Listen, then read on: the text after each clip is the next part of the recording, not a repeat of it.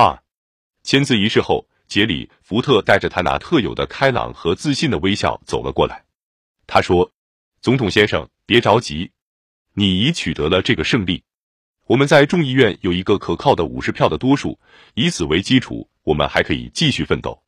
布莱斯·哈洛熟悉国会的情况不亚于任何其他议员，他也出席了签字仪式。他补充说：“老板，你获胜了。”我很想相信这些热情的说法，但我对华盛顿可是非常了解的。我不相信已摆好阵势的反对我的势力会轻易罢休或轻易认输。二十五年从政的本能告诉我，尽管有这些表面现象，事情并不太妙。事实上，我的这种本能比以往任何时候都更为突出。我感到，在表面现象之下，有一股奔腾着的政治潮流，而这股潮流是冲着我来的。我想弄清楚，我到底为什么如此不安。一个原因是支持我的人数问题。几乎所有的报告都说，大约有一百名众议员肯定支持我，有七十五人公开反对我，其他的人未定。根据我的经验，我知道，一个议员如对白宫的人士说，他对某一个问题态度未定。那在多数情况下，他可能是持反对态度的，而他只不过是出于礼貌，不在投票之前明确说他反对罢了。另一个原因是我完全知道民主党在国会的领导是多么有力、有组织而且强大。在看来好像弹劾案将被否决的时候，他们又将会何等穷凶极恶。事情已经到了这种地步，他们当然会担心，如果弹劾的努力失败。如果选民们开始感到水门事件这一可悲纠纷只是由于党派斗争才拖了这样久，那他们就有自食恶果的危险。另一个主要的未知数是最高法院的态度。法院很快就要对加瓦斯基要求再交出六十四盘录音带的请求做出裁决了。圣克莱尔一向很乐观，但他也承认，尽管在法律上我们居于有利地位，但法院最后仍然很可能会根据政治路线来投票。如果法院在录音带问题上做出不利于我的裁决，我可以对裁决表示不服，但这几乎一定会造成弹劾，因此实际上不必考虑。另外一种办法是服从法院裁决，但不完全实际照办，这就需要想办法把录音带加以删节后再交出去。事实上，我知道这办法也不能真正解决问题。我没有听过全部录音带。但我担心，在这长达几千个小时的谈话中，很可能有些材料是非常有害。我是绝不会愿意把它们交出去的。现在就已经有了那个使我仍然十分不安的六月二十三日的录音带。我在七月二十一日的日记中就曾写道：“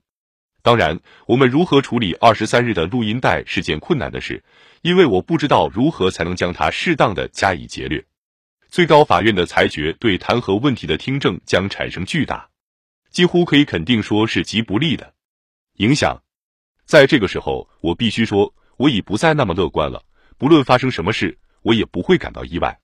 但愿伯格法官和他的同事们能看到，如果他们采取全部摧毁行政特权的做法，那将对未来的总统产生多么可怕的影响啊！但愿他们能够看到，我们会采取某种更合理的办法的。不管怎样，如果我们能闯过这一关，没有绊倒或摔下。没有给众议院以任何进行弹劾的根据，我们就能坚持要求在整个众议院进行投票，然后着手去办其他事情。如果他们还给我们留下任何一点松动的余地，如果我们能找出一个照办或服从的办法，那对我们将是最大的好事，因为那时他们便可以在众议院去投他们的票，而我们则能在这最后两年内把我们在过去一年半中所损失的时间弥补回来，为国家做一点事。那是人民选举我们的目的。我还感到，支持我的一些乐观派没有考虑到，在众议院全体议员必须就一项弹劾案进行表决时，他们面临的政治现实将会起什么作用的问题。那些有党派偏见的民主党人是不论证据如何都会投票赞成弹劾的。但除开他们，还会有越来越多的共和党人担心，如果到十一月大选时我仍在职，我将成为他们的一个可怕的包袱。如果说国会中支持我的人半心半意，而且也无组织，那些白宫工作人员的情况也不见得会好多少。黑格在最后时刻曾力图组织一个在白宫内部领导战斗的小组，但由于我们在国会中的支持者要求在同我们的接触中要保持一定距离，实际上也就无法进行了。我知道他们也由于对案情发展没有把握，担心不知什么时候又会出现一个炸弹，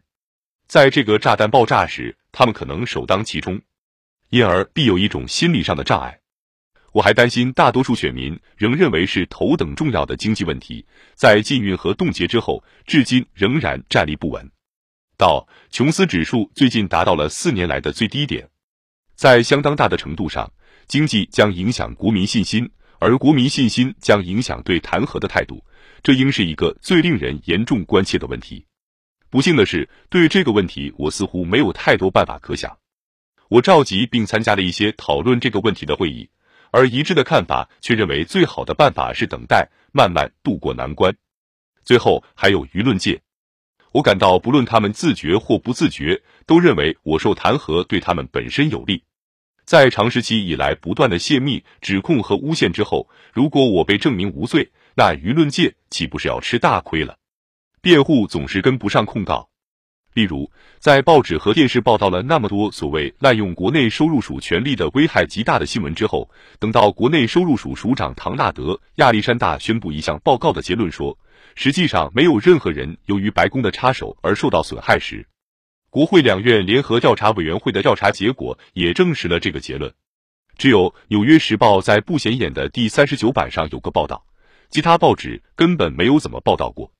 大部分记者和评论员仍念念不忘水门事件，并且通过它来看一切问题。例如，全国广播公司的道格拉斯·凯克报道说，白宫力图给人以一种印象，仿佛不论众议院司法委员会如何进行干扰。刚完成一项使人筋疲力尽的重要和平使命归来的总统，仍在忙忙碌碌的干他的工作。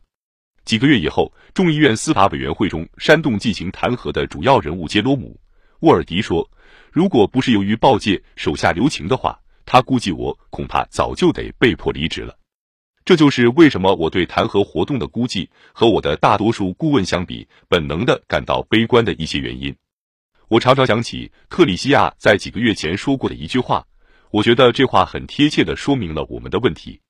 他说：“想把水门事件这样的问题解释清楚，就像在打一场坑道战，尽管花费了很大的力气，流了许多血，但就是一步也前进不了。”